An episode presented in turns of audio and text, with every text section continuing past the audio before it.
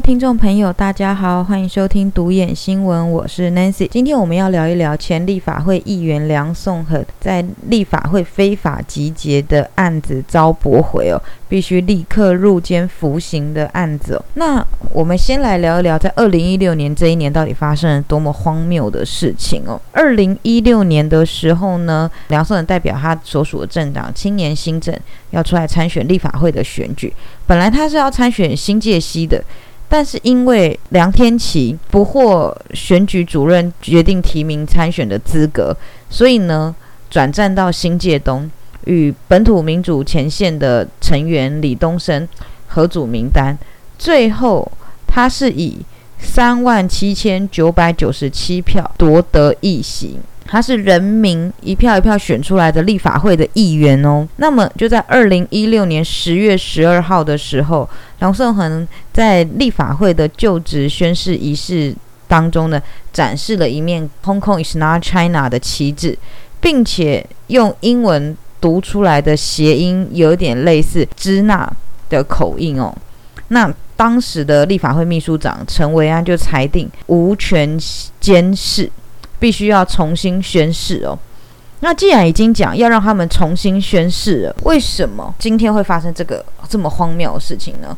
在十月十八号的时候，立法会主席梁君彦哦就发出书面的裁决，他们说梁颂恒、刘小丽以及姚松炎等人一样被裁定宣誓无效，需要在十月十九号的时候重新宣誓。那既然立法会主席都已经说这些人可以重新宣誓，为什么今天会被控诉非法集会呢？大家有没有想过这个奇妙的问题呢？因为当时呢，建制派的议员集体挡住那个会场，不让梁颂恒、尤惠珍以及刘小丽这些人进场再一次去宣誓哦。那也因为这个样子，所以发生了一些冲突的情况，最后是没有办法进入议场里面去重新宣誓的。到十一月十五号的时候呢，梁颂恒以及尤惠珍被高等法院裁定丧失议员的资格。所以大家听到这里，二零一六年发生的这一段事情，有没有觉得非常非常之荒谬？就是梁颂恒是是人民。一票一票选出来的议员，他身上背负的是三万七千九百九十七名的民众对他的支持。结果，因为香港政府不合理的制度，竟然可以这样子罔顾人民的民意，去取消议员的资格。这一切是非常非常荒谬，在台湾绝对不可能有这种事情。我们要罢免一个人，我们也是要经过中选会的核定，然后开始。一阶段联署，二阶段联署，最后才是人民投票。就像韩国瑜的事情，韩国瑜被罢免也是这样子的情况，必须要第一阶段人民的联署，当时支持你的人，我现在不想支持你了，人民才有自主权，最后才有去投投下你对这个候选人，最后是支持不支持。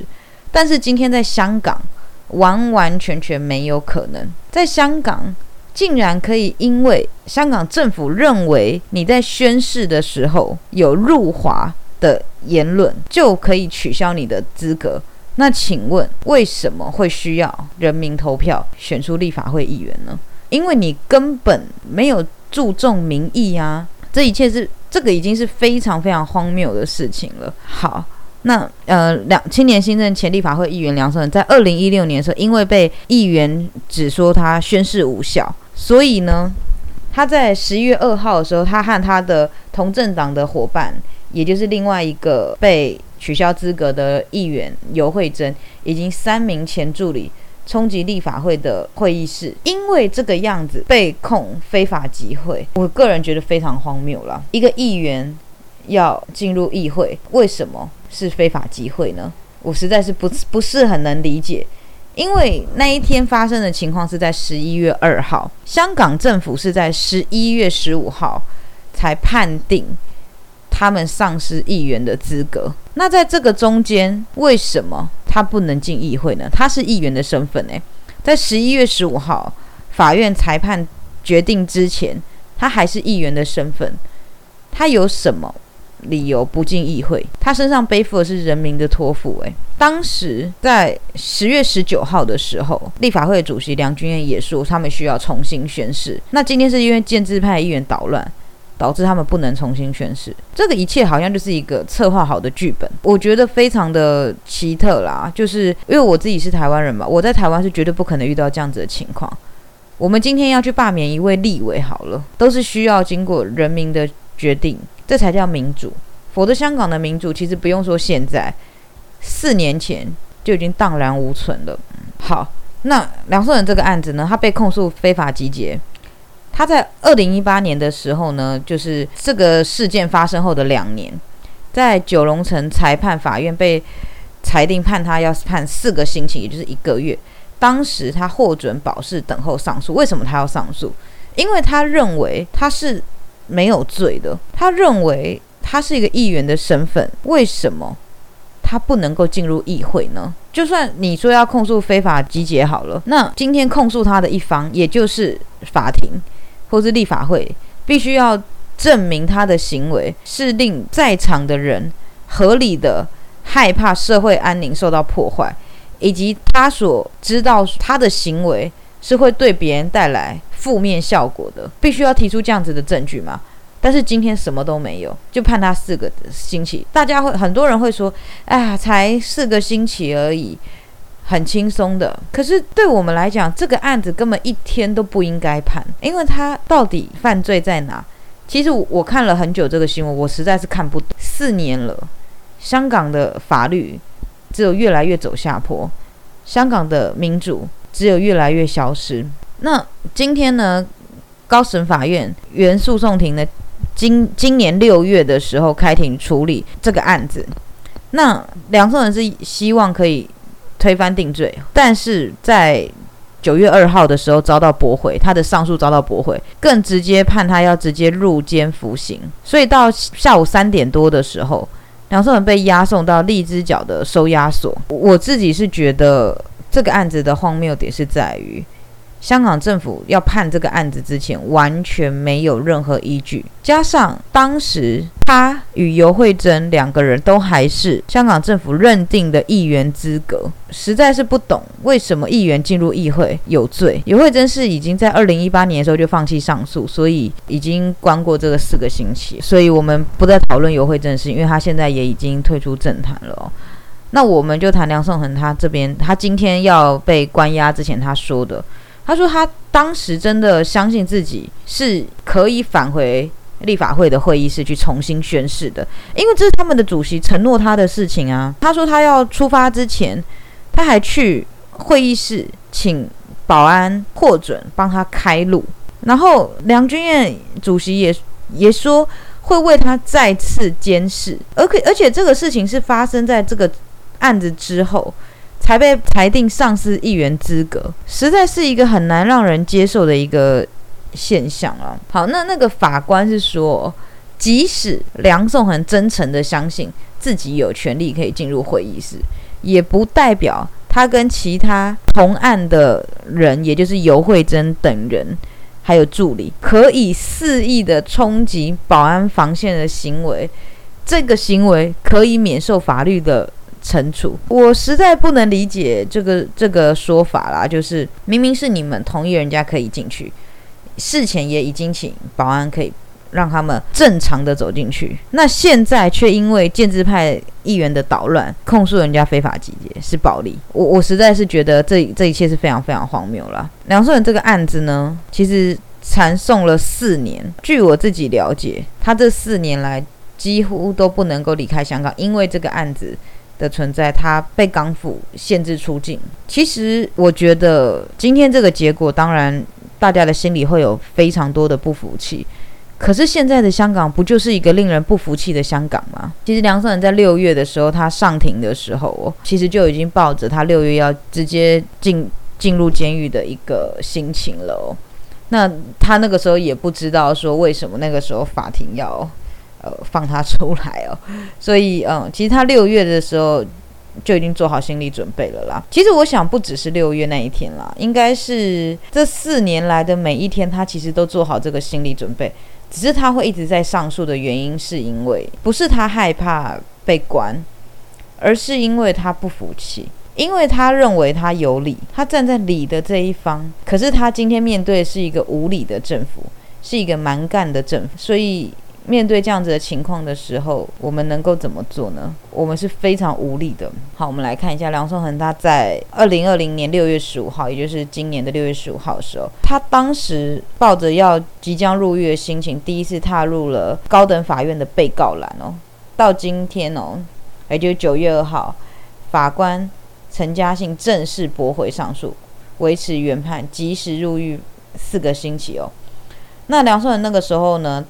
他是说，因为他那个案件已经是到上诉阶段了，所以其实香港政府只需要审查一天就结束了。他的案子其实已经到最后阶段了，只需要一天就可以结束这个案子，他就要进去服刑了。那他的他是说，其实除了他以外哦，还有非常非常多在去年反送中到现在被捕的手足，就是在这样子面对这样子冗长。而且折磨人的审讯的环境里面哦，然后审讯完之后，可能面临的是十年的监狱。所以他说，如果最后香港人战败了，大概也就是这个样子了。殖民的政权会文明优雅的把我们一个一个送到那个被告栏里，然后跟着程序把大部分的人都送进监狱。也就是为什么香港人现在要抗争。因为这就是我们要作战下去的理由。其实听他讲这段话的时候，有没有很有感触？就是为什么香港人要这么积极的争取这个民主自由呢？因为我们都知道，现在的香港已经不是我们所想象的那个香港了。过去香港所令大家骄傲的，不就是它的法治吗？可是为什么现在这个法就什么都没有了呢？其实，在今年哦，香港。立法会九月的选举的时候哦，就有人一直放消息出来说他要去参选哦，就是在今年又要再参选。其实很多人都认为这是假的，或者是一个什么样的情况。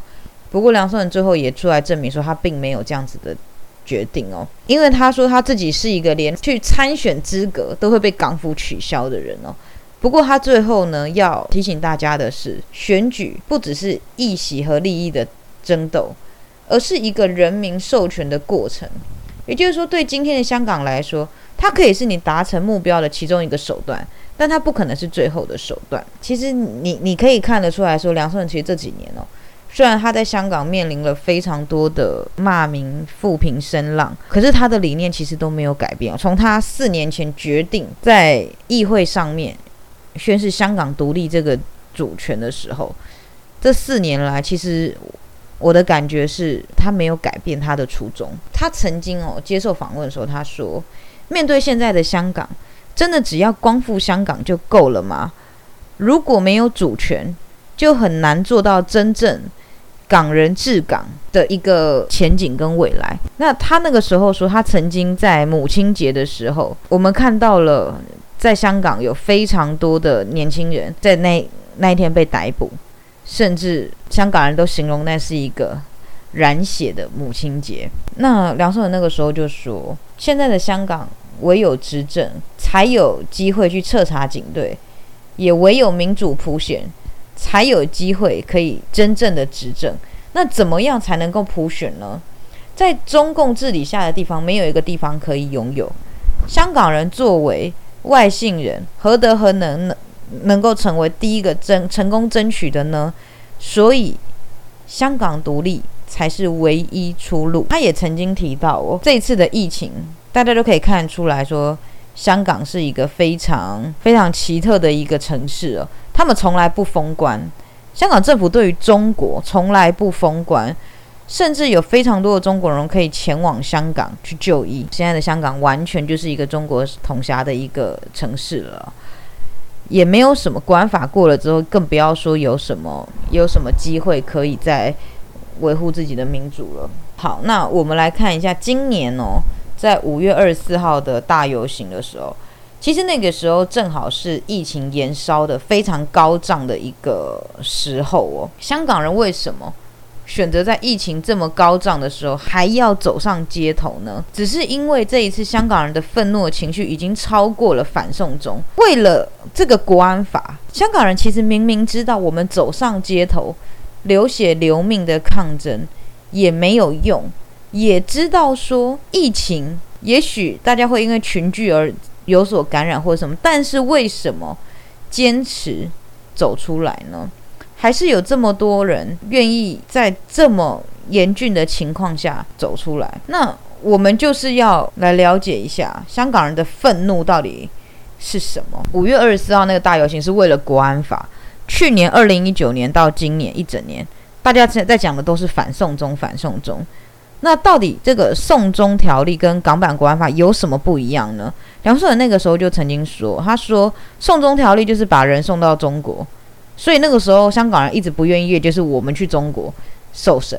但是国安法是直接把香港变中国。其实梁颂恒他那个时候说，他那个时候几乎每一天都跟着不同的本土派的候选人在街头发传单，在讲国安法通过之后的香港，所以他们应该要怎么样去捍卫自己权益的。一个部分哦，每天都在街头宣传哦。他曾经描述过说，他有一次在街头宣传发传单的时候，遇到一位老妇人。这个老妇人就问他说：“诶，你不是被扣住护照了吗？”就说：“对的。”但是每一位抗争者也都遇到一样的情况。那个老妇人又只又在问他说：“你们觉得共产党还有得反吗？为什么你们年轻人被人打、被人抓都还要继续呢？”杨顺恒就回答他说：“其他人他不晓得，但是。”对他来说，因为这里是香港，是他的家。那个老妇人就很激动啊，他就跟他说：“你们有没有看过六四啊？你这样子很有可能会死。你有没有想过父母的感受呢？其实我是心疼你们这些年轻人，看到你们这些人被人打，我的心也很痛。但是梁硕那个时候认为，如果国泰民安的话，根本没有人会想要这么辛苦的出来，更别说是出来送死了。但现实就是。”没有人做，那么就是大家一起等死。其实面对这次国安法，对香港是全面性的冲击哦。然后人曾经说，我们不想要跟维吾尔人一样被关在集中营，更不想要跟西藏人一样自焚。所以，即使面对严峻的疫情，都不可以退缩，因为中共比疫情更可怕。大家有感觉到吗？中共比疫情更可怕，这就是香港人为什么。即使面对这么严峻的疫情，他们都愿意走上街头去表达他们的愤怒跟不满。在五二四上街的那一天哦，梁胜仁说他那一天在街头的时候，他看到一个跟过去不一样的面貌，就是过去大家都是喊光复香港、时代革命五大诉求缺一不可。不过呢，在那一天的时候，大家高喊的口号是香港独立唯一出路。他真的认为香港独立这一个。事情是有希望的。当香港人一个一个发现唯有主权的时候，才有未来的时候，这一条路才有希望哦。他认为哦，中共正在将香港人推向独派这一边，但是大家会不会觉得香港人太晚觉醒了呢？如果四年前他被褫夺议员的资格，甚至梁天琦被被判刑的时候，香港人发现说。其实唯有主权才有真正自治的可能哦。但是梁颂恒是说，其实民主是靠经验去慢慢一点一点累积而成的。所以他回想四年前的口号，选举的时候他喊的口号就是“今日独善其身，他日孤立无援”。所以他回想这句口号，他觉得对于香港的希望，他是有未来的。他是抱有希望的哦，他觉得这一这个是还是一点肯定的啊，所以现在他入监服刑了一个月后，他能不能够平安顺利的出来，我们真的是希望啦。不过香港政府会不会找其他的理由去刁难他，我们不得而知啊。我们还是希望不会。好，那最后呢，我们还是要来聊一聊。陈燕玲的案子哦，因为今天是他死因延续的第八天哦，我们要来谈的是今天法庭传召是一个资深的法医哦，叫做马宣利马马法医哦，就是我们昨天在讲那个李玉华李法医所提到那个专业证人哦。那今天这个马宣利马法医他是说他不能肯定陈燕玲是溺毙的，但是他认为裸尸这件事情是不寻常的。因此他认为不能解释，也感到不是很安乐。他也坦言哦，其实陈彦霖这个事情是非常可疑的一个情况。那这个马法医他说不明白为什么卫生署法医部没有对警方捞起陈彦霖遗体后，及时要求检视遗遗体这件事情哦。庭上当然是说，因为警方捞起陈彦霖遗体的时候呢，其实有曾经跟卫生署还有法医部求助，但是法医部认为不需要立即检视遗体，要求警方尽快的将遗体冷藏起来哦。那马轩律师说，因为他不了解当时双方的沟通，所以认为一具全裸的女尸发现的时候，作为法医他们的第一个想法就是立刻先检视嘛。然后他也说，陈彦霖是否有机会在坠海前吸入有毒的气体晕倒，例例如。哥罗芳，马宣利是说，如果死者吸入高剂量的哥罗芳，一一般会残留在肝脏，但是陈彦玲的肝脏是没有哥罗芳，所以他也认为说，也许有不同的方式令他是晕倒的状况哦。不过因为这个案子没有充分的证据可以证明陈彦玲坠海前的状态哦，所以又加上陈彦玲的遗体真的没有明显的伤痕哦，所以。研判他生前是没有受到一些虐待的啦。不过马轩丽说他的呃胸腔积水是不平均的，这个不是一般淤溺的特征，但是这个原因也无法解释哦。就回到前几天那些呃证人所说的，还有一个很重要就是为什么是裸尸？如果陈彦霖他坠海的时候穿身身上有穿着内衣裤，我们不要说是。呃，外衣外裤好了，就是仅仅是贴身衣裤。马法医是说，海水都很难把贴身衣衣裤给冲走了，所以这一切的情形看下来，他真的认为是一件非常可疑的现象。我们今天面对香港这么多的事情哦，其实真的是心痛。不管是梁颂恒的案子，我们为他感到不公不义哦，或者是陈彦霖的事件，到今天。终于有一个法医出来说，陈彦霖的案子是有可疑的。那么前面七天的证人呢？不仅是妈妈抹黑女儿，然后同学出来作证说监视器看到就是本人，计程车司机出来说，呃，画面已经没有了。这个中间的种种，实在是令人觉得非常的生气啦，真的生气。我们真的希望哦。现在国安法通过的香港可以有人性，其实就像梁颂恒讲的，香港唯有主权，你才有自治的可能。其实连梁天琦也都是这样子认为的，所以我觉得香港人的觉醒真的不会太晚，只是你们愿不愿意从现在开始清醒的为香港奋斗呢？好，那今天 Nancy 就跟大家分享到这个。地方哦，如果大家还有什么希望可以跟 Nancy 分享的新闻，欢迎留言给我们哦，也记得帮我们订阅跟分享。独眼新闻，我们下次见，拜拜。